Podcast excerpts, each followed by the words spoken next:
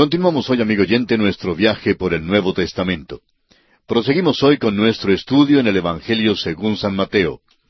Y en el capítulo siete que nos toca estudiar hoy, hablaremos de la relación del Hijo del Rey con otros hijos del Rey, que tiene que ser mantenida por medio de la oración.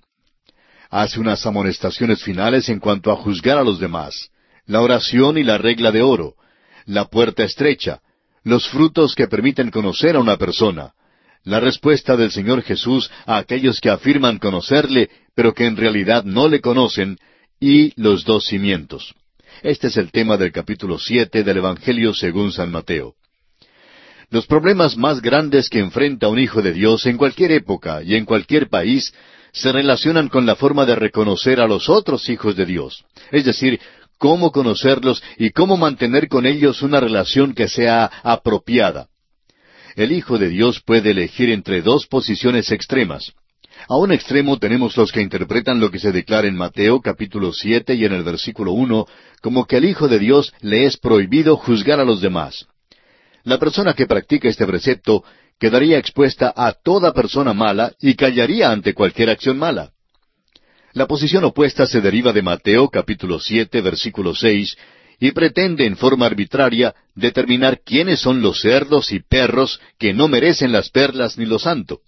¿Cómo es posible distinguir entre el hermano genuino y el falso? ¿Cómo se puede conocer y saludar a los demás hijos y discernir quiénes son los verdaderos hijos? Esto requiere una habilidad y poder sobrenatural. Para esto, el único recurso que el Hijo de Dios tiene es la oración. Leamos los primeros dos versículos de este capítulo siete de Mateo. No juzguéis para que no seáis juzgados, porque con el juicio con que juzgáis seréis juzgados, y con la medida con que medís os será medido. Estos versículos realmente han sido mal entendidos. Juzgar puede significar decidir o distinguir. Puede significar condenar. Puede significar vengar y también denota maldecir. Estos versículos no quieren decir que a un hijo de Dios le es prohibido juzgar a otros, sino que no hemos de juzgar los motivos interiores de otros, en el sentido de condenarlos. No sabemos ni comprendemos por qué un hermano en Cristo hace cierta cosa. Vemos solamente las acciones exteriores. Dios no nos prohíbe juzgar las acciones malas e injustas como veremos en nuestro estudio. El punto principal es que si usted es duro en su juicio para con otros, usted será juzgado con la misma medida que aplica a otros. O sea, que usted será conocido como una persona que es severa en su consideración para con otros. A veces escuchamos la frase, no le haga caso a tal o cual persona, pues él nunca tiene una palabra buena para nadie. A esta persona se la está juzgando según su fama o reputación. Los motivos ocultos del corazón son vedados a nosotros y son revelados solo a Dios. Cuando tratamos de juzgar los motivos del corazón humano, estamos usurpando el trono de Dios. El apóstol Pablo en su carta a los Romanos capítulo 14 versículo 4 dice, ¿Tú quién eres que juzgas al criado ajeno? Para su propio Señor está en pie o cae, pero estará firme porque poderoso es el Señor para hacerle estar firme. Si somos criticones, duros, cáusticos y severos, nos juzgarán exactamente como tal tipo de persona. Si buscamos lo malo, lo feo y lo perverso, nos conocerán como tal tipo de persona también. Leamos ahora los versículos tres al cinco de Mateo capítulo siete.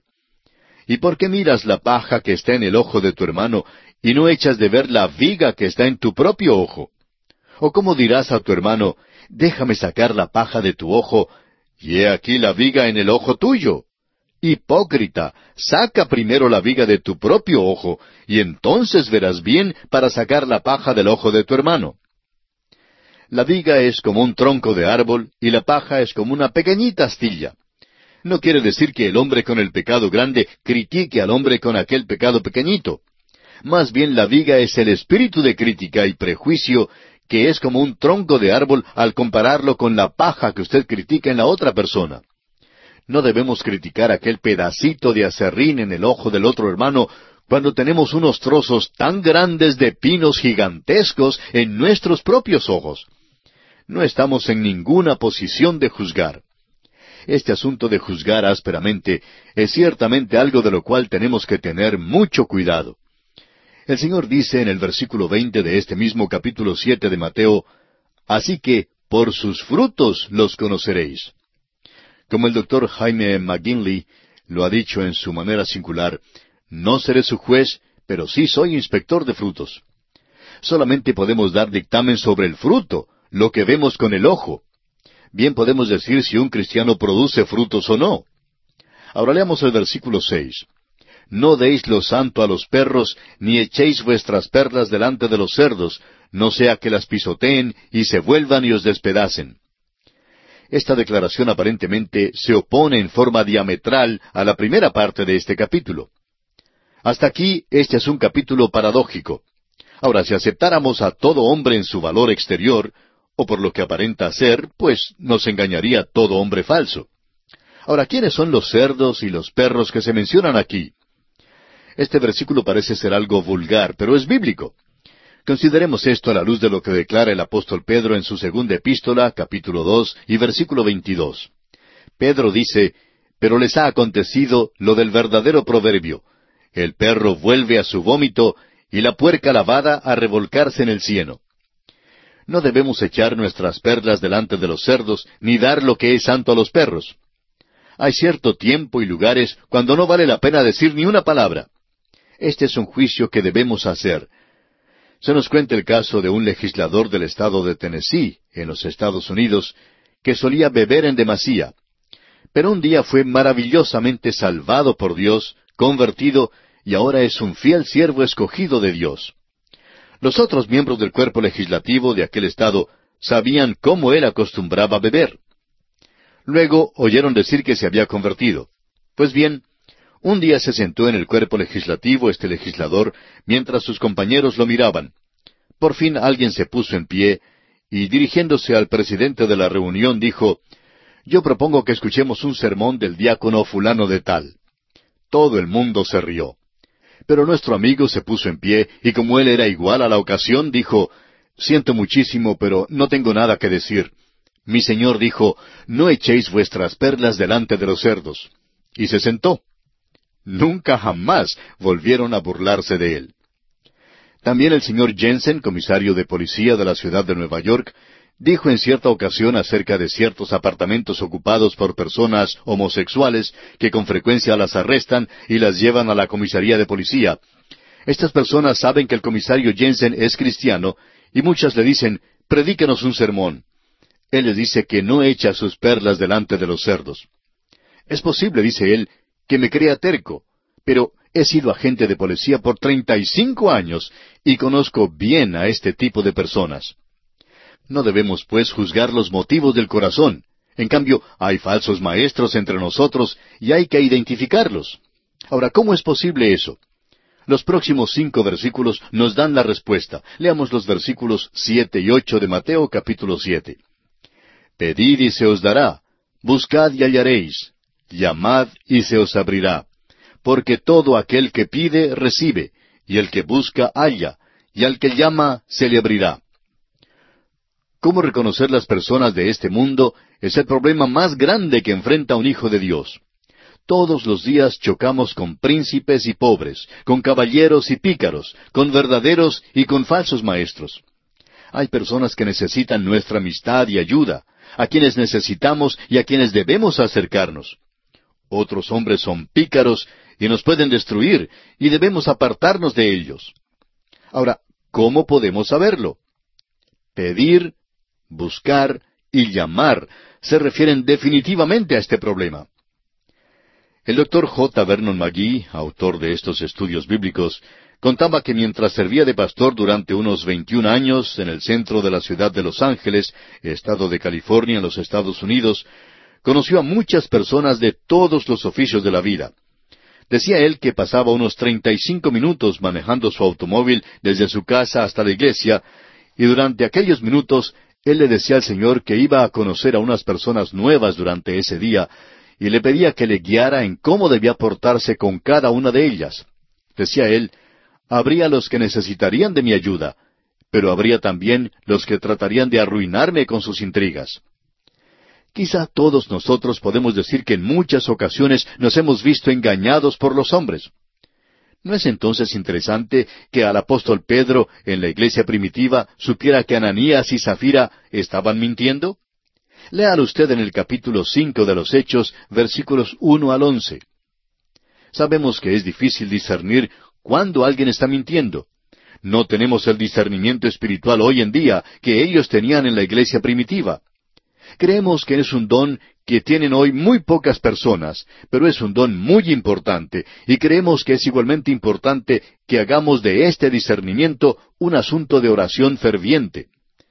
Cuando a usted le presentan algunos amigos nuevos, ¿le pide usted a Dios que le ayude a saber cómo tratarlos? Es una buena idea pedir la ayuda de Dios en cuanto a este asunto. Ahora los próximos versículos siguen diciendo que Dios desea de veras ayudarnos en estos asuntos. Leamos los versículos nueve al once de este capítulo siete de Mateo. ¿Qué hombre hay de vosotros que si su hijo le pide pan, le dará una piedra? ¿O si le pide un pescado, le dará una serpiente? Pues si vosotros, siendo malos, sabéis dar buenas dádivas a vuestros hijos, cuánto más vuestro Padre que está en los cielos dará buenas cosas a los que le pidan. Solo acercándonos a Dios en la necesidad urgente, es decir, pedid, buscad, llamad, podemos entonces aprender cómo habitar en una casa a la orilla del camino y servir de amigos a los hombres. Leamos ahora el versículo doce de este capítulo siete del Evangelio según San Mateo, que es conocido como la regla de oro. Así que todas las cosas que queráis que los hombres hagan con vosotros, así también haced vosotros con ellos, porque esto es la ley y los profetas. Las palabras iniciales así que son las palabras claves en este versículo. Se refieren a lo que precede la regla de oro. Si usted conoce a alguien, ¿cómo lo va a tratar? Usted no es juez, pero si esta persona en el lenguaje figurativo de este capítulo es un cerdo o un perro, debe saber entonces cómo portarse con esa persona, porque un cerdo lo matará a usted. ¿Qué pues hace usted? ¿Lleva el problema al trono de la gracia? Este es el principio sobre el cual debe operar. No saque la regla de oro fuera de su contexto y diga que vive según ella. Recuerde que sólo al pedir, buscar y llamar le será posible vivir a la luz de la regla de oro. Luego continúa diciendo el Señor en los versículos trece y catorce Entrad por la puerta estrecha, porque ancha es la puerta y espacioso el camino que lleva a la perdición, y muchos son los que entran por ella. Porque estrecha es la puerta y angosto el camino que lleva a la vida, y pocos son los que la hallan. Estos versículos generalmente son mal interpretados, dándose la impresión de que la selección está entre el camino ancho, que es pintado como un camino alegre y fácil, o un callejón estrecho, lleno de penurias y poco atractivo. La verdad, amigo oyente, es todo lo contrario. Lo que se presenta aquí es como una especie de embudo. La entrada al camino que conduce a la destrucción es ancha, pero se reduce en un embudo a un solo punto, la muerte y el infierno. La entrada a la vida, por su parte, es estrecha, y es Cristo mismo quien dijera en Juan 14, seis, Yo soy el camino y la verdad y la vida. Nadie viene al Padre sino por mí. Cuanto más camine usted con Cristo, más ancho llega a ser el camino. Recordemos que Jesucristo dijo, He venido para que tengáis vida y la tengáis en abundancia. También en el Antiguo Testamento recordará usted que en el libro de Ezequiel, el capítulo 47, se describe un río que salía del santuario. Comenzaba como una pequeña fuente o vertiente, pero su cauce iba creciendo hasta convertirse en un poderoso río y por fin llegar a ser un océano. La analogía aquí es simplemente esta. Cuando usted llega a ser hijo de Dios, cada día es mejor que el día anterior. La entrada a la vida es estrecha, pero se abre como un embudo vuelto al revés, y llega a ser sumamente amplia. Sigamos adelante. Los versículos quince y dieciséis de este capítulo siete de Mateo nos dicen Guardaos de los falsos profetas que vienen a vosotros con vestidos de ovejas, pero por dentro son lobos rapaces. Por sus frutos los conoceréis. ¿Acaso se recogen uvas de los espinos o higos de los abrojos? La iglesia es amonestada aquí en cuanto a los falsos maestros y falsos profetas. Podremos reconocer a los falsos maestros por sus frutos, y esto es lo que debemos buscar en sus vidas. El apóstol Pedro comenta sobre esto en su segunda epístola, capítulo dos, versículo uno, cuando dice, Pero hubo también falsos profetas entre el pueblo, como habrá entre vosotros falsos maestros que introducirán encubiertamente herejías destructoras, y aun negarán al Señor que los rescató, atrayendo sobre sí mismos destrucción repentina. Así pues, el Señor nos amonesta en estos versículos quince y dieciséis de Mateo siete a que busquemos los frutos en la vida de los profetas que se nos presentan para identificar entre ellos a los que son falsos profetas.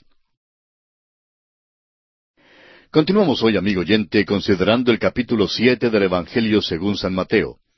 Y comenzaremos leyendo los versículos 21 hasta el 23 de este capítulo. Dice el Señor, No todo el que me dice, Señor, Señor, entrará en el reino de los cielos, sino el que hace la voluntad de mi Padre que está en los cielos. Muchos me dirán en aquel día, Señor, Señor, ¿no profetizamos en tu nombre, y en tu nombre echamos fuera demonios, y en tu nombre hicimos muchos milagros? Y entonces les declararé, Nunca os conocí, apartaos de mí, hacedores de maldad.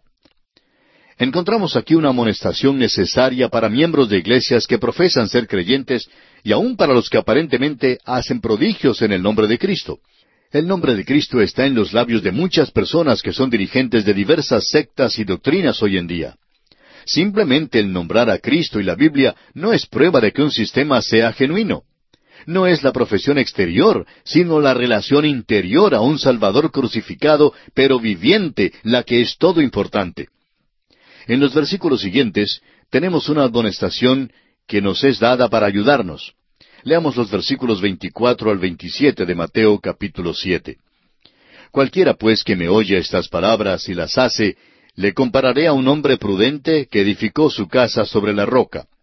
Descendió lluvia y vinieron ríos y soplaron vientos y golpearon contra aquella casa, y no cayó, porque estaba fundada sobre la roca.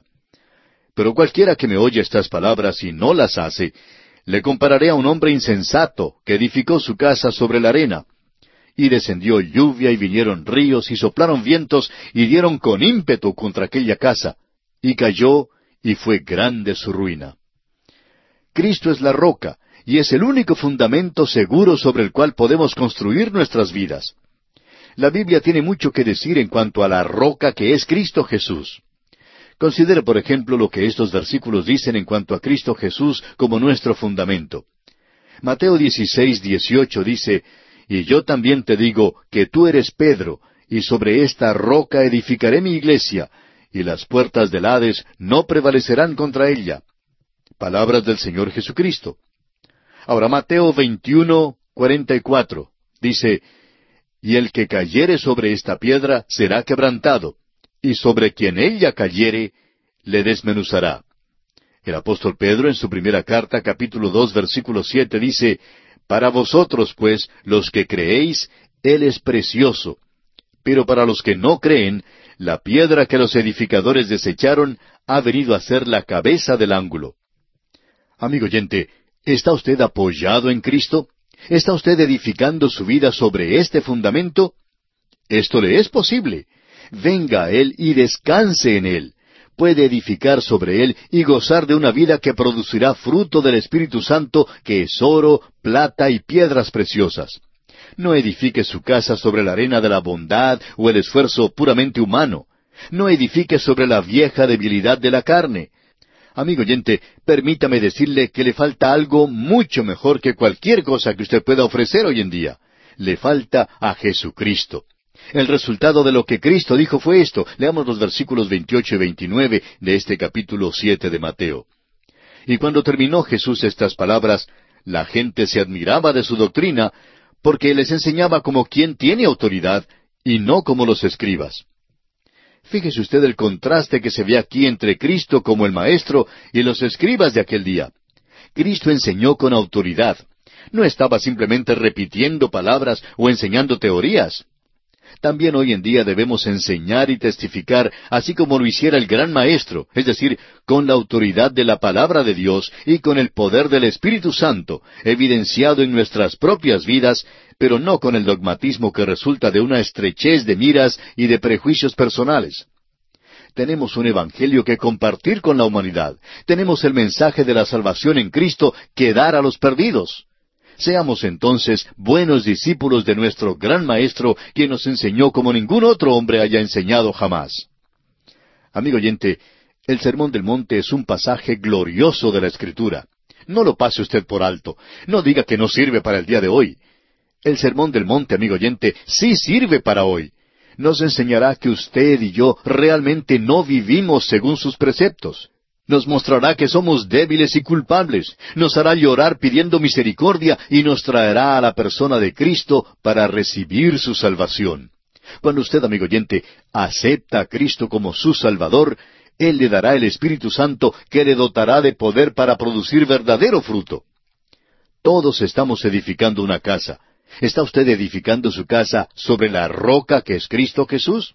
¿O está edificando su casa sobre la arena, que no resistirá la luz pura de su presencia? Usted debe tener las buenas obras no para la salvación, sino para demostrar a otros la realidad de Cristo en su vida. El apóstol Pablo lo dice de esta manera en su primera carta a los Corintios capítulo tres, comenzando con la segunda parte del versículo nueve hasta el versículo quince. Vosotros sois labranza de Dios, edificio de Dios, Conforme a la gracia de Dios que me ha sido dada, yo como perito arquitecto puse el fundamento y otro edifica encima. Pero cada uno mire cómo sobreedifica, porque nadie puede poner otro fundamento que el que está puesto, el cual es Jesucristo. Y si sobre este fundamento alguno edificare oro, plata, piedras preciosas, madera, heno o jarasca, la obra de cada uno se hará manifiesta, porque el día la declarará, pues por el fuego será revelada, y la obra de cada uno, cual sea, el fuego la probará. Si permaneciere la obra de alguno que sobreedificó, recibirá recompensa. Si la obra de alguno se quemare, él sufrirá pérdida, si bien él mismo será salvo, aunque así como por fuego. Amigo oyente, es necesario que tanto usted como yo nos acerquemos a Cristo Jesús por medio del Sermón del Monte. Y esto concluye nuestra consideración del capítulo siete del Evangelio según San Mateo. Comenzamos ahora el capítulo ocho. En este capítulo Jesús desciende del monte y demuestra que tiene el poder para implementar los principios éticos del Sermón del Monte. El capítulo siete de Mateo que acabamos de considerar concluye el Sermón del Monte, un sermón que tanto creyentes como sus enemigos reconocen como la mejor ética que jamás haya conocido el mundo.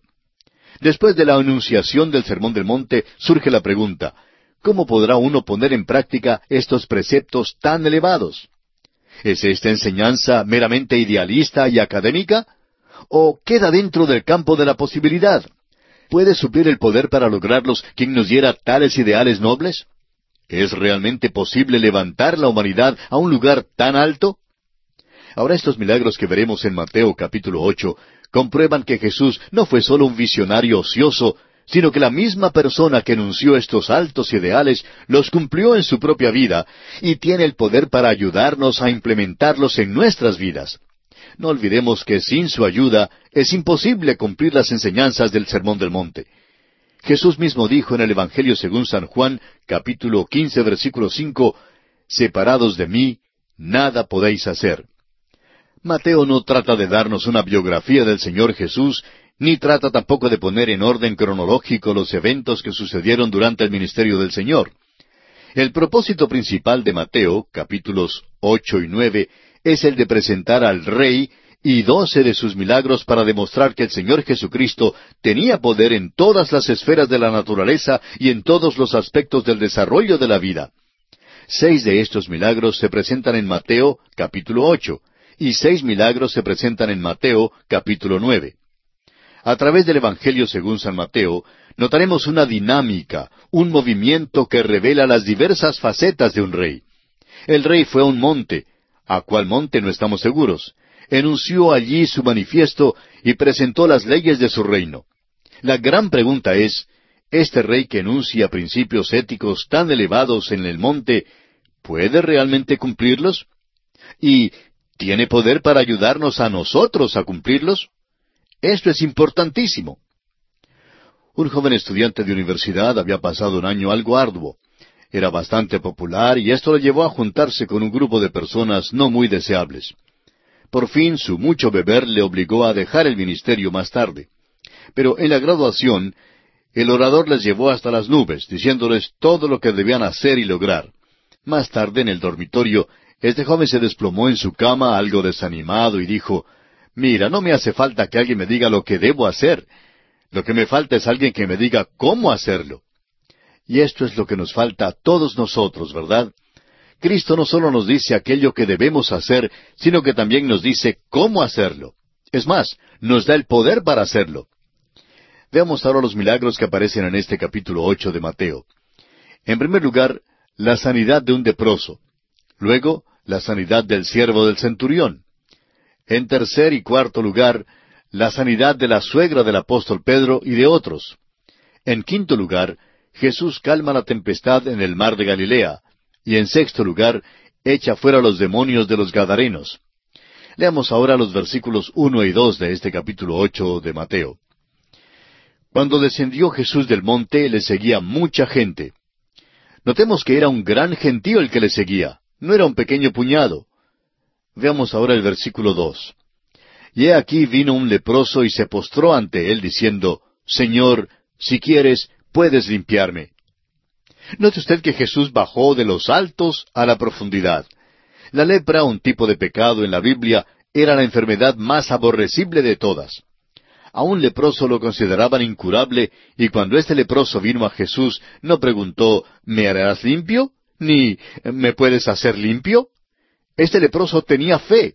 Reconoció el señorío de Cristo y sobre aquella base dijo, Señor, si quieres, puedes limpiarme. Lo que nosotros pedimos no siempre es la voluntad del Señor, amigo oyente, pero si la petición es según su voluntad, Él sí lo hará. De esto tenemos completa certeza. Es muy importante que la voluntad de Dios venga primero. La petición del leproso no se apoya en la habilidad de Jesús. El leproso ya la había aceptado. La petición del leproso se apoya en la buena voluntad de Jesús para ejecutar el milagro. Ahora el versículo tres dice, Jesús extendió la mano y le tocó, diciendo, Quiero, sé limpio. Y al instante su lepra desapareció. Hay algo muy importante en este versículo en lo cual debemos fijarnos.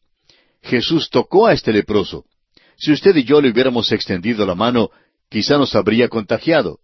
Pero Jesús no titubeó en tocarlo. Note usted las inferencias aquí. Este hombre pertenecía a los llamados intocables. Sin embargo, Jesús lo toca y le dice, quiero sanarte, sé limpio. Y el hombre es sanado completamente. Este leproso no solamente tenía la enfermedad física de la lepra, sino también los problemas psicológicos que acompañan a esta enfermedad. Es muy posible que pasaran muchos años desde que alguien lo hubiese tocado. No conocemos los antecedentes de este hombre, pero sí podemos imaginarnos que un día se fijara en una erupción en la mano. Es posible que hubiera estado arando y al entrar en su casa mostró su mano a su esposa y ella le aplicó un ungüento. A la mañana siguiente notó que su mano estaba tan roja como lo pudiera estar, pero decidió salir y arar de nuevo. Pasó entonces una semana y su esposa se puso algo ansiosa. Le aconsejó que visitara al sacerdote. Fue al sacerdote quien lo aisló por unos catorce días. Al final de este período de tiempo, la enfermedad había avanzado. El sacerdote le informó entonces que tenía la lepra. El hombre preguntó al sacerdote que si podría ir para despedirse de su esposa e hijos. Podemos imaginar al sacerdote diciendo, Siento mucho, pero no puedes ir a despedirte de ellos. No puedes abrazar más a tu esposa ni acariciar a tus niños. Cuando te acerques a alguien, debes gritar, Inmundo, inmundo.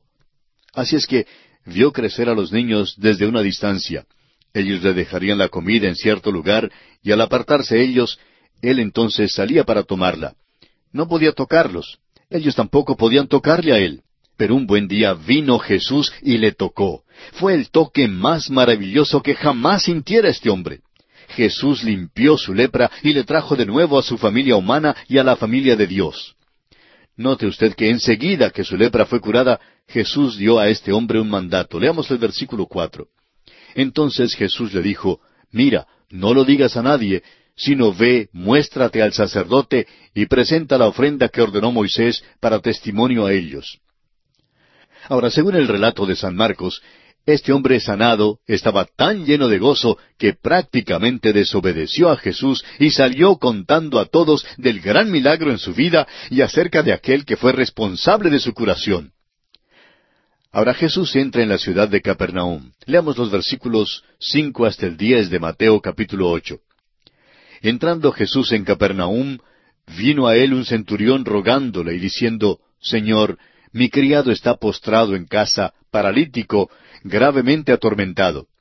Y Jesús le dijo, Yo iré y le sanaré. Respondió el centurión y dijo, Señor, no soy digno de que entres bajo mi techo. Solamente di la palabra y mi criado sanará. Porque también yo soy hombre bajo autoridad y tengo bajo mis órdenes soldados y digo a éste, ve y va. Y al otro, ven y viene. Y a mi siervo, haz esto y lo hace. Al oírlo Jesús se maravilló y dijo a los que le seguían, de cierto os digo que ni aun en Israel he hallado tanta fe.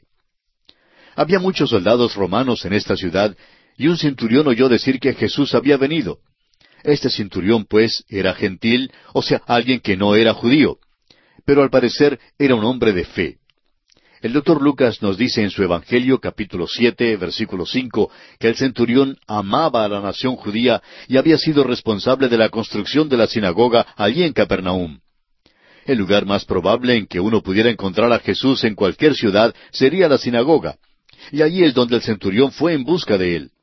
Sin duda, el centurión había oído hablar de la curación del leproso y creyó que el Señor podría sanar a su siervo, quien estaba muy enfermo.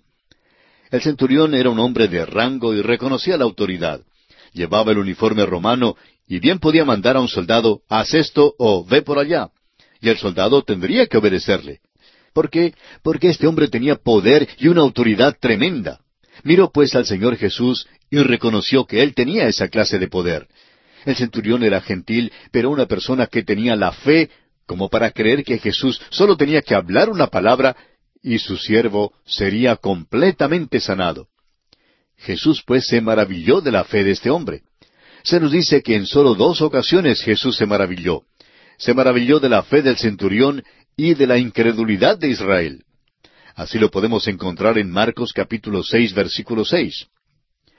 Luego el Señor dice, según los versículos once y doce de Mateo capítulo ocho, Y os digo que vendrán muchos del oriente y del occidente, y se sentarán con Abraham e Isaac y Jacob en el reino de los cielos, mas los hijos del reino serán echados a las tinieblas de afuera. Allí será el lloro y el crujir de dientes. El Señor dijo que este mensaje alcanzaría a los del oriente y del occidente para que ellos también pudieran tener confianza y fe en el Señor. ¡Qué declaración tan tremenda! Cada individuo tiene que ejercer una fe personal, individual en Cristo Jesús. Ningún individuo puede reclamar la membresía en alguna iglesia, ni el hecho de que los padres hayan sido cristianos como base para obtener la salvación. Es algo que cada persona debe resolver individualmente. ¿Qué de usted, amigo oyente? Es nuestra oración que usted acuda a Cristo Jesús en esta misma hora y le acepte como su Salvador personal. Dios le ayude a hacerlo. Continuamos hoy, amigo oyente, nuestro viaje por el Nuevo Testamento.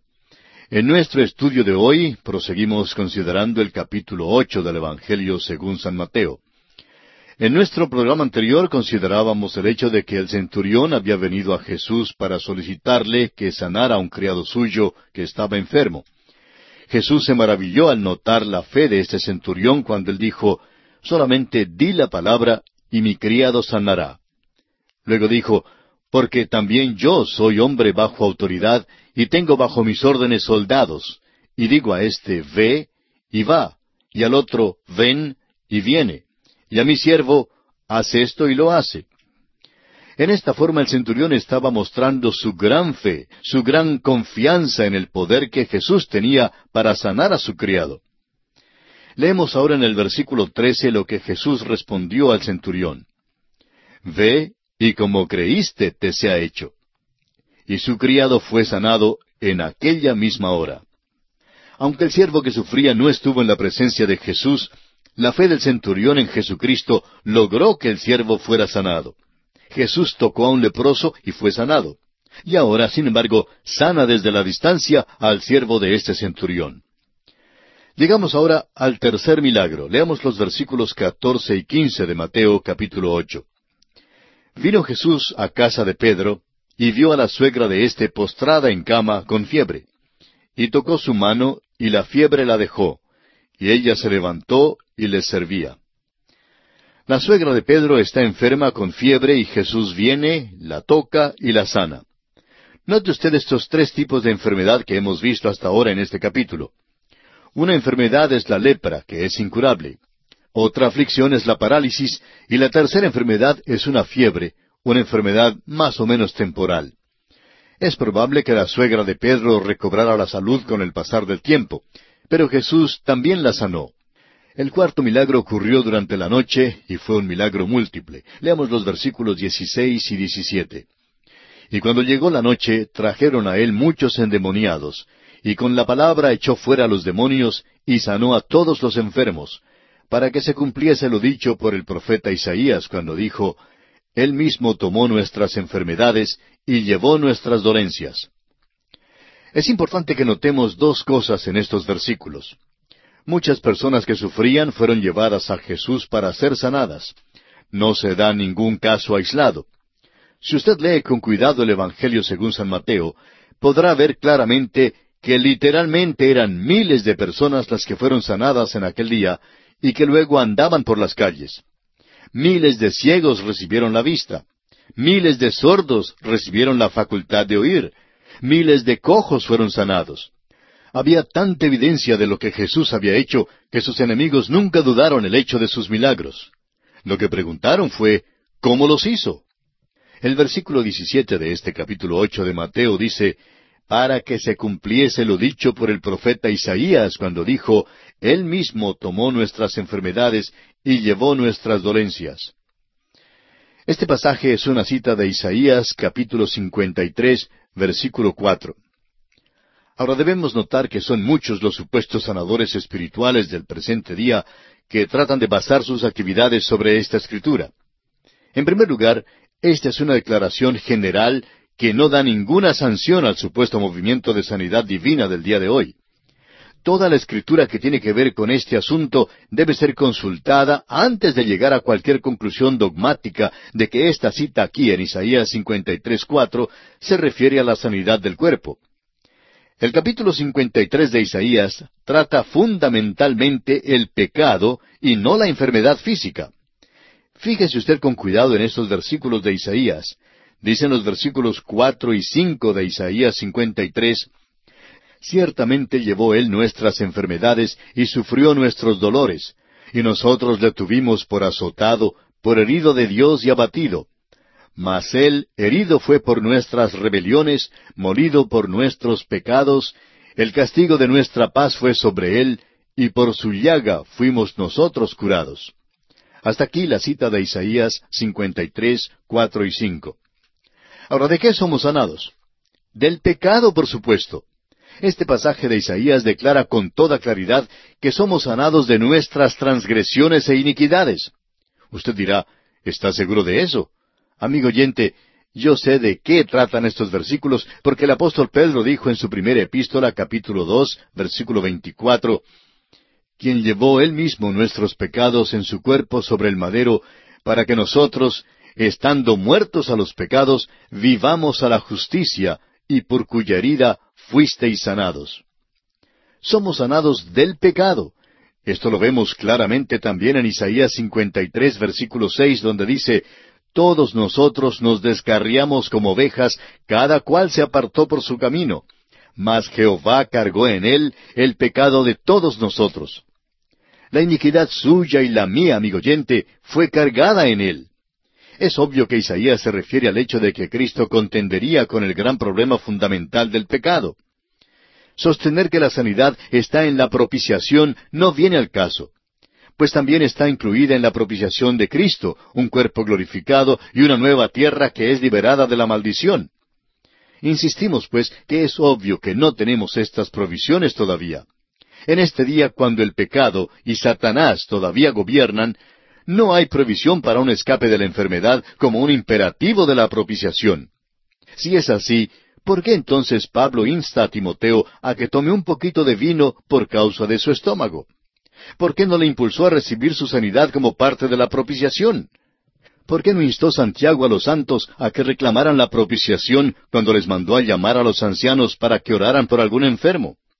¿Y por qué no reclamó Pablo sanidad en la propiciación cuando menciona en su segunda carta a los Corintios capítulo 12 versículos siete al nueve el hecho de que le fue dado un aguijón en la carne, del cual dice, respecto a lo cual tres veces he rogado al Señor que lo quite de mí, y me ha dicho, bástate mi gracia, porque mi poder se perfecciona en la debilidad. Por tanto, agrega Pablo, de buena gana me gloriaré más bien en mis debilidades, para que repose sobre mí el poder de Cristo. Hay otros ejemplos bíblicos dados acerca de este asunto. Pablo en su carta a los filipenses estaba encargado de un hospital. En el capítulo dos de esa carta, versículos 25 al 27, narra que Epafrodito había estado enfermo y Pablo no se sirvió de la propiciación para reclamar la sanidad a favor de él. No es siempre la voluntad de Dios sanar. Y por tanto, en vez de ir a un individuo que predique en una carpa o en un estadio, a uno que alega tener el poder de sanar, ¿por qué no ir directamente al gran médico divino, buscando saber de Dios mismo si es, según su voluntad, que sea sanado? Lleve su caso delante de él, amigo oyente, y dígale como el leproso en Mateo 8.2, Señor, si quieres, puedes limpiarme. Y amigo oyente, Dios recibirá la gloria, pase lo que pase. Al parecer el apóstol Pablo no sabía nada del culto moderno de buscar la sanidad en la propiciación. Dios sí puede y sí sana en el día de hoy, pero no por medio de aquellos que se autodenominan sanadores de fe. El versículo 18 de este capítulo ocho de San Mateo nos dice, Viéndose Jesús rodeado de mucha gente, mandó pasar al otro lado. Note usted las grandes multitudes de personas que le rodeaban. Jesús había sanado literalmente a miles de personas que sufrían, y no solamente aquellos casos individuales que se mencionan en las Escrituras. El apóstol Juan verificó este hecho en su Evangelio cuando escribió en el capítulo veinte versículos treinta y treinta y uno Hizo además Jesús muchas otras señales en presencia de sus discípulos, las cuales no están escritas en este libro. Pero éstas se han escrito para que creáis que Jesús es el Cristo, el Hijo de Dios, y para que creyendo tengáis vida en su nombre. Ahora, en el momento que Jesús se preparaba para cruzar al otro lado, un hombre se le acercó. El versículo 19 nos dice, Y vino un escriba y le dijo, Maestro, te seguiré a donde quiera que vayas. Este escriba sin duda era todavía joven, porque un hombre mayor no se habría portado de esta manera. Este escriba se encontraba entre el gentío confrontado con la decisión de seguirle o de no seguir a Jesús. No sabía qué hacer. Luego vio a Jesús preparándose para ir al otro lado. El Señor y sus discípulos caminaban hacia la barca y el joven tuvo que decidirse pronto. Así pues, salió de entre el gentío y al parecer se postró delante del Señor y le dijo, según el versículo 19, Maestro, te seguiré a donde quiera que vayas. El escriba había hecho su decisión y el Señor lo miró y le dijo franca y sinceramente, según el versículo veinte, Las zorras tienen guaridas y las aves del cielo nidos, mas el Hijo del Hombre no tiene dónde recostar su cabeza. Amigo oyente, esta es una revelación del Señor. El joven dijo a Cristo, Te seguiré. El Señor Jesús le responde, ¿Jamás has considerado el costo? El Señor estaba revelando su pobreza material mientras estaba aquí en la tierra. Este joven abrió su corazón y el Señor Jesús abrió el suyo y le dijo, Te costará algo seguirme. Al llegar a una ciudad no habría reservaciones para ellos en el Hotel Hilton. El hecho es que la pobreza del Señor Jesús es parte de la maldición que Él llevó por nosotros. La pobreza es una maldición, no es una bendición. Este pasaje no nos informa si este escriba siguió o no al Señor, pero nos gusta pensar que sí lo siguió. Leamos ahora el versículo 21 de Mateo capítulo 8. Otro de sus discípulos le dijo, Señor, permíteme que vaya primero y entierre a mi padre.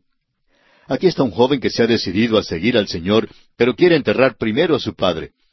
Este versículo ha sido grandemente malentendido. Jesús no prohibió al muchacho asistir a los servicios fúnebres de su padre. Su padre era de edad avanzada, y el hijo estaba diciendo que debía de cuidar de su padre hasta cuando muriera.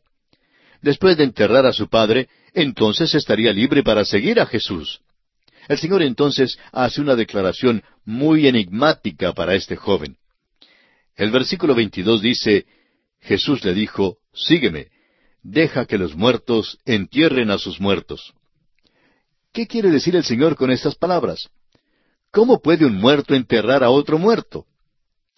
El doctor Adam Smith, quien fue perito en cuanto a las cosas del Medio Oriente, ha escrito varios libros que han servido de mucha ayuda. Relata un incidente cuando él quiso contratar a un guía árabe. Explicó a dónde deseaba ir y le aconsejaron que fuera a ver a un joven en cierto pueblo que servía de guía excelente. El doctor Smith llegó al pueblito y pidió al joven que fuera su guía. El joven le respondió, Primero tengo que enterrar a mi padre. Y allí, frente a la choza, estaba sentado el viejo caballero, tan sano y fuerte como cualquier otro. Lo que el joven árabe realmente quiso decir era que no podía salir porque tenía que cuidar a su padre hasta cuando él muriera. El padre era la responsabilidad de este hijo. El Señor Jesús dijo al joven que se había acercado a él que dejara a otro cuidar a su padre o que dejara que el padre se cuidara a sí mismo. A algunas personas esta declaración puede parecerles algo áspera, pero lo que el Señor Jesús trataba de hacer era obligar a este joven a decidirse. ¿Estaba dispuesto a poner a Cristo en primer lugar? Si este hombre hubiera decidido seguir a Cristo, el Señor entonces, sin duda, le diría que regresara para cuidar a su padre. Hace muchos años hubo una señorita cuyo padre era un hombre ya mayor y algo exigente. Ella llegó a ser misionera, salió a su campo de trabajo e hizo una buena obra. Al regresar a su casa, después de pasar algunos años fuera de ella, encontró que su padre era un inválido absoluto. No había alguien que pudiera cuidarlo, y él la acusó de haberlo abandonado y de no ser cristiana. Este hombre nunca había hecho una decisión de aceptar a Cristo como su Salvador personal.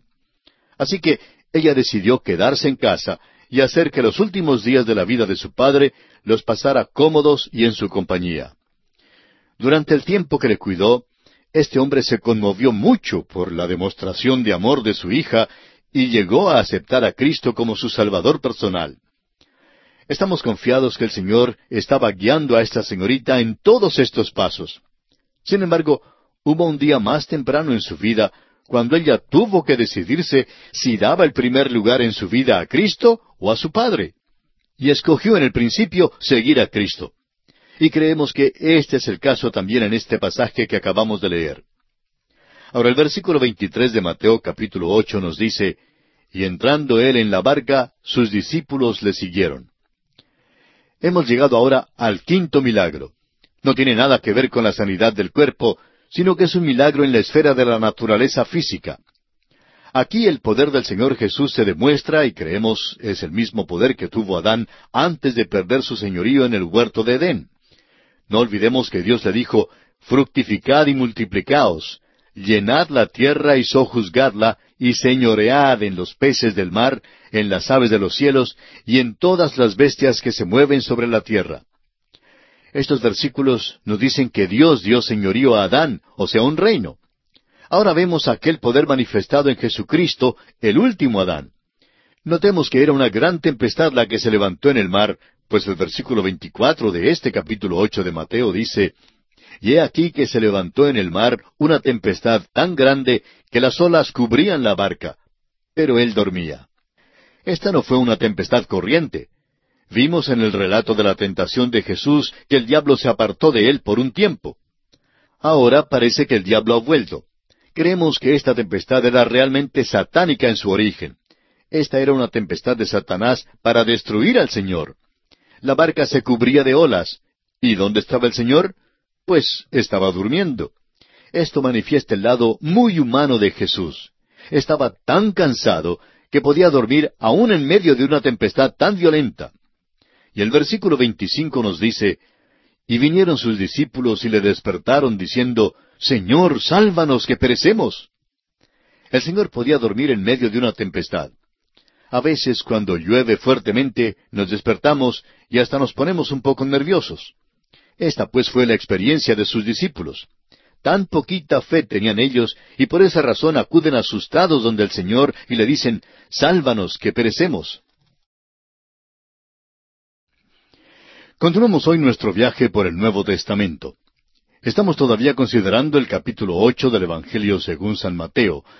Vamos a comenzar nuestro programa de hoy con la lectura del versículo 26 del capítulo ocho de este Evangelio. En nuestro programa anterior estábamos hablando del quinto milagro de Jesús. Y dijimos que en este quinto milagro se demuestra el poder del Señor Jesús, que creemos es el mismo poder que tuvo Adán antes de perder su señorío en el huerto de Edén. No olvidemos que Dios le dijo, fructificad y multiplicaos, llenad la tierra y sojuzgadla, y señoread en los peces del mar, en las aves de los cielos, y en todas las bestias que se mueven sobre la tierra. Estos versículos nos dicen que Dios dio señorío a Adán, o sea, un reino. Ahora vemos aquel poder manifestado en Jesucristo, el último Adán. Notemos que era una gran tempestad la que se levantó en el mar, pues dice el versículo 24 de Mateo capítulo 8, Y he aquí que se levantó en el mar una tempestad tan grande que las olas cubrían la barca, pero él dormía. Dijimos también en nuestro programa anterior que esta no fue una tempestad corriente. Ya vimos en el relato de la tentación de Jesús que el diablo se apartó de él por un tiempo. Ahora parece que el diablo ha vuelto. Creemos que esta tempestad era realmente satánica en su origen. Esta fue una tempestad de Satanás con el objeto de destruir al Señor. La barca se cubría de olas. ¿Dónde estaba el Señor? Estaba durmiendo. Ahora esto manifiesta el lado muy humano de Jesús. Estaba tan cansado físicamente que aún podía dormir en medio de una tempestad tan violenta. Ahora notemos el versículo 25. Y vinieron sus discípulos y le despertaron diciendo, Señor, sálvanos que perecemos. Es interesante notar que el Señor podía dormir en medio de una tempestad como esa. Quizá todos nosotros hemos atravesado por circunstancias en las cuales nos hemos sentido nerviosos cuando en medio de la noche se ha desatado una tremenda lluvia o aún una tempestad. Y por eso podemos entender la actitud de los discípulos al sentirse nerviosos. Tan poquita fe tenían ellos. Pero note usted cómo el Señor maneja esta situación. Él les dice aquí en el versículo 26 de este capítulo ocho de Mateo, Él les dijo, ¿Por qué teméis, hombres de poca fe? Entonces levantándose, reprendió a los vientos y al mar, y se hizo grande bonanza. El Señor habló al viento y al mar y les puso bozal. Es el significado literal. Así fue como el viento se calmó y las olas llegaron a pacificarse. Puede ser verdad que los discípulos exhibieron muy poca fe durante esta experiencia. Sin embargo, llegó el tiempo cuando las tempestades de la persecución brotaron en la barca de sus vidas y no vemos allí a ninguno de ellos gritando, Maestro, ¿no tienes cuidado que perecemos? Cuando brotó la persecución en la iglesia primitiva, no dijeron, Señor, quítanos la persecución. Pero lamentablemente eso es lo que nosotros decimos hoy en día. No obstante, los discípulos dijeron, Señor, danos el valor para mantenernos firmes en Cristo. Esto es lo importante, y hoy necesitamos orar fervientemente pidiendo esa clase de valor y convicción. Ahora note usted la impresión profunda que hizo en sus discípulos al hacer este milagro de calmar la tempestad. Veamos el versículo 27. Y los hombres se maravillaron diciendo, ¿Qué hombre es este que aun los vientos y el mar le obedecen? Amigo oyente, el que pudo enunciar la ética también es aquel que puede demostrar su dinámica. Y ahora consideremos el sexto milagro. El sexto milagro es un milagro tremendo. No entraremos en todos los detalles, pero tiene que ver con el echar fuera a los demonios.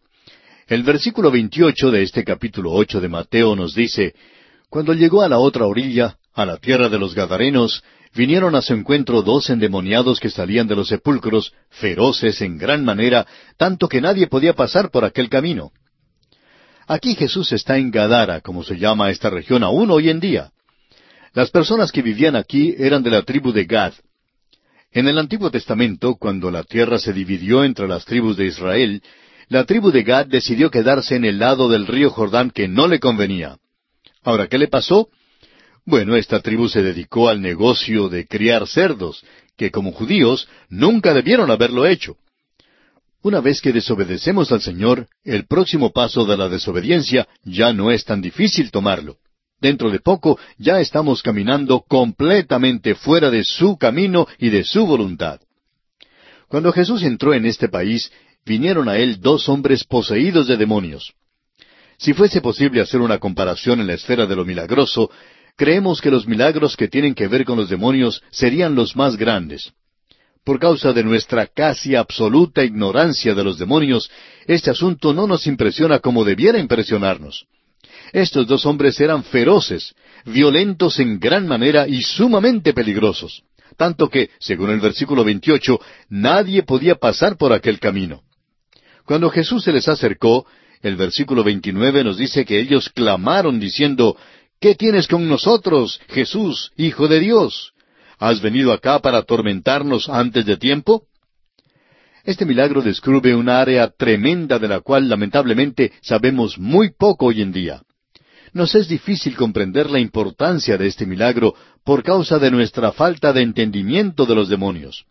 Por nuestra parte, creemos que los milagros que tienen que ver con los demonios son realmente los más grandes que se haya hecho. Notemos seguidamente los versículos treinta y treinta y uno de Mateo capítulo ocho estaba paciendo lejos de ellos un hato de muchos cerdos. Y los demonios le rogaron diciendo, Si nos echas fuera, permítenos ir a aquel hato de cerdos. Por alguna razón, los demonios siempre quieren formar parte de la realidad física. Parece que están ansiosos de hacerse visibles. Aún quedaban satisfechos de morar en un hato de cerdos. Vamos a leer ahora los versículos treinta y dos y treinta y tres que dicen, Él les dijo, Id. Y ellos salieron y se fueron a aquel hato de cerdos. Y he aquí, todo el hato de cerdos se precipitó en el mar por un despeñadero, y perecieron en las aguas. Y los que los apacentaban huyeron, y viniendo a la ciudad contaron todas las cosas, y lo que había pasado con los endemoniados. Estos demonios fueron al hato de cerdos, no queriendo ser confinados. Ya sabían algo del confinamiento de ciertos otros demonios, los caídos, como se los llama en la epístola de San Judas. Estos demonios querían hacerse visibles en este mundo. Los cerdos, sin embargo, más bien prefirieron morir antes que ser poseídos por los demonios. El género humano es algo diferente, y son muchas las personas que hoy son poseídas por los demonios. Tuvimos una manifestación verdadera de lo sobrenatural durante el tiempo de Moisés, durante el tiempo de Elías y durante el tiempo del Señor Jesús. Hoy en día parece que estamos entrando en una órbita donde vemos más y más las manifestaciones de lo que es demoníaco. Y creemos que son muchas las evidencias que hay en todo nuestro alrededor. Muchos casos son difíciles de diagnosticar con precisión y siempre hay el peligro de decir, creo que fulano de tal está poseído por los demonios. Pero amigo oyente, debemos tener mucho cuidado en decir esto. Sin embargo, tenemos que reconocer que aún hoy en día hay muchas personas que son poseídas por los demonios. Pero aunque el creyente pueda sufrir la opresión de un demonio, no creemos que un hijo de Dios pueda ser poseído por el demonio. Un médico cristiano que trabajaba con personas anormales dijo en cierta ocasión que él estaba muy seguro que muchos de sus casos estaban realmente dentro de la esfera de lo sobrenatural. En otras palabras, eran casos de personas poseídas por demonios. Debemos pues enfatizar que ningún hijo de Dios puede ser poseído por los demonios. Ahora, el versículo 34 y final de este capítulo ocho de Mateo nos dice, Y toda la ciudad salió al encuentro de Jesús, y cuando le vieron, le rogaron que se fuera de sus contornos. Esto ciertamente es irónico, ¿verdad? Estas personas prefieren tener a sus cerdos antes que a Jesús. Amigo oyente, esto no es peculiar de los Gadarenos únicamente. En nuestro tiempo hay muchísimas personas que prefieren los cerdos más que a Jesucristo, lo cual por supuesto es verdaderamente lamentable. Y esto concluye nuestro estudio del capítulo ocho del Evangelio según San Mateo. Y entramos ahora al capítulo nueve. En este capítulo Jesús hace seis milagros más. Llama a Mateo, contiende con los filisteos y continúa su ministerio en Galilea. Los seis milagros en este capítulo continúan demostrando el poder dinámico del Señor. El versículo uno del capítulo nueve dice Entonces, entrando Jesús en la barca, pasó al otro lado y vino a su ciudad. Jesús salió del país de los Gadarenos, quienes le pidieron que se fuera, y regresó a Capernaum. Ahora el versículo dos nos dice y sucedió que le trajeron un paralítico tendido sobre una cama. Y al ver Jesús la fe de ellos, dijo al paralítico, Ten ánimo, hijo, tus pecados te son perdonados. En este versículo aparecen detalles que no son dados en el relato según San Marcos de este mismo evento. El evangelista Marcos cuenta cómo bajaron a este hombre por el techo de la casa. Pero el Señor Jesús aquí no solamente sana a este hombre, sino que le perdona sus pecados la sanidad y el perdón del pecado están relacionados. Ahora el versículo tres de Mateo nueve dice Entonces algunos de los escribas decían dentro de sí Este blasfema. Los escribas opinaban que el Señor no podría lograr que este enfermo caminara. El Señor, conociendo sus pensamientos y la maldad en sus corazones, les preguntó, según los versículos cuatro al siete, ¿Por qué pensáis mal en vuestros corazones? Porque, ¿qué es más fácil decir? los pecados te son perdonados, o decir, levántate y anda. Pues para que sepáis que el Hijo del Hombre tiene potestad en la tierra para perdonar pecados, dice entonces al paralítico, levántate, toma tu cama y vete a tu casa. Entonces él se levantó y se fue a su casa. El Señor preguntó a los escribas si era más fácil decir, los pecados te son perdonados, o decir, levántate y anda. Ellos rehusaron contestarle. Sin embargo, si le hubieran contestado, habrían tenido que decir, bueno, para nosotros uno es tan grande como el otro. Así pues, el Señor dijo al enfermo, levántate y anda.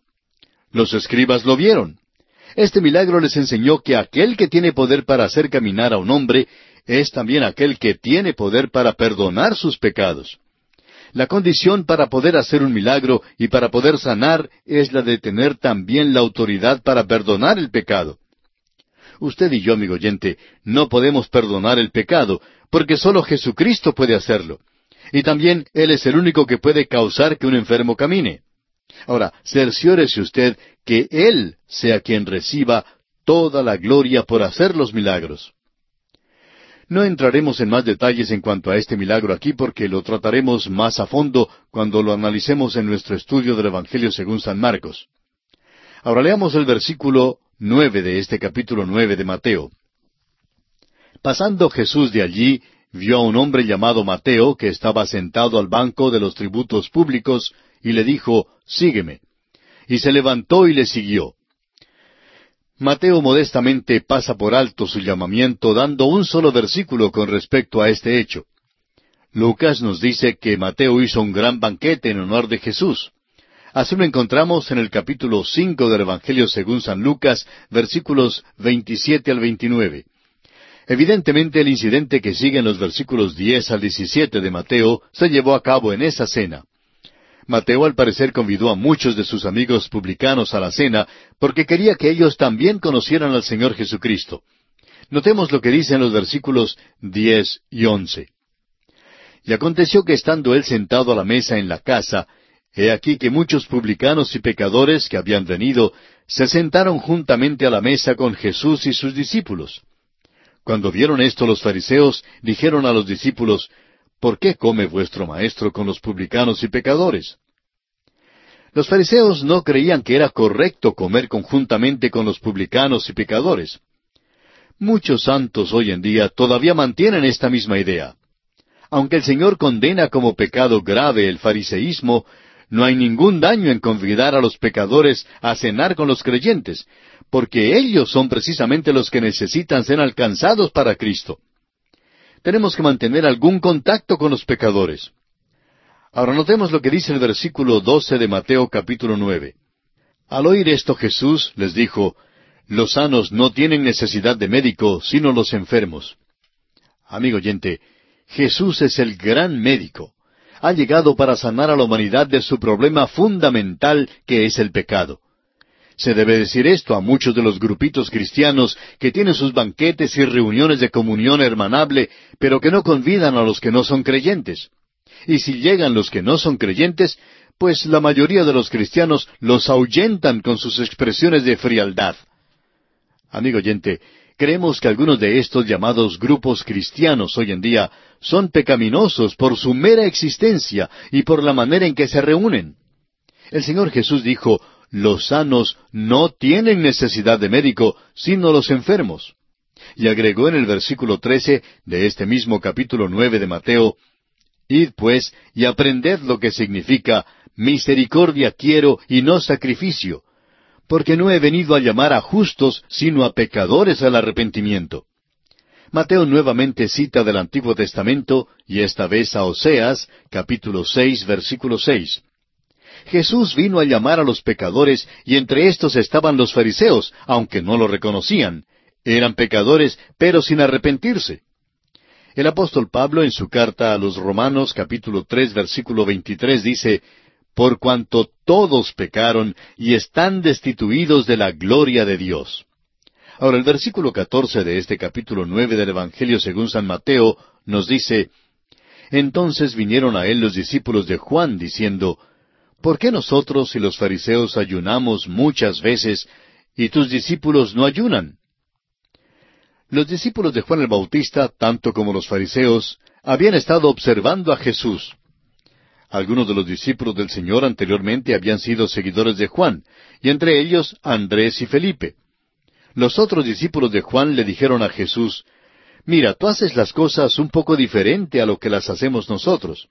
Nosotros ayunamos pero tus discípulos no ayunan. ¿Por qué no?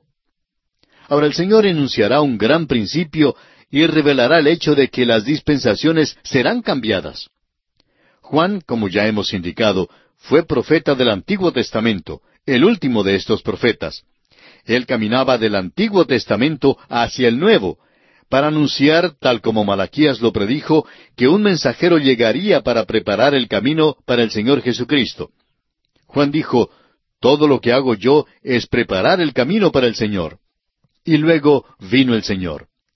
Fíjese cómo el Señor contesta a estos discípulos de Juan. El versículo quince dice, Jesús les dijo, ¿acaso pueden los que están de bodas tener luto entre tanto que el esposo está con ellos? Pero vendrán días cuando el esposo les será quitado, y entonces ayunarán. El ayuno tiene un verdadero valor en la iglesia hoy en día, pero Dios no nos ha dado ningún mandamiento de ayunar. El ayuno realmente se hace casi como una expresión de luto, y nosotros tenemos la presencia de Cristo con nosotros, por lo cual debemos regocijarnos de ella. El ayuno debe ser hecho con el pensamiento y la idea de que nos postramos ante Dios porque nos falta su misericordia y ayuda. Esta es la verdadera idea detrás del ayuno. El Señor luego explica el cambio de las dispensaciones, es decir, de la ley del Antiguo Testamento a la gracia del Nuevo Testamento. La parábola que sigue revela que Jesús ha venido para presentar algo que es enteramente nuevo. Nada pudo haber sido más fuerte para aclarar que una nueva dispensación quedaba en lontananza.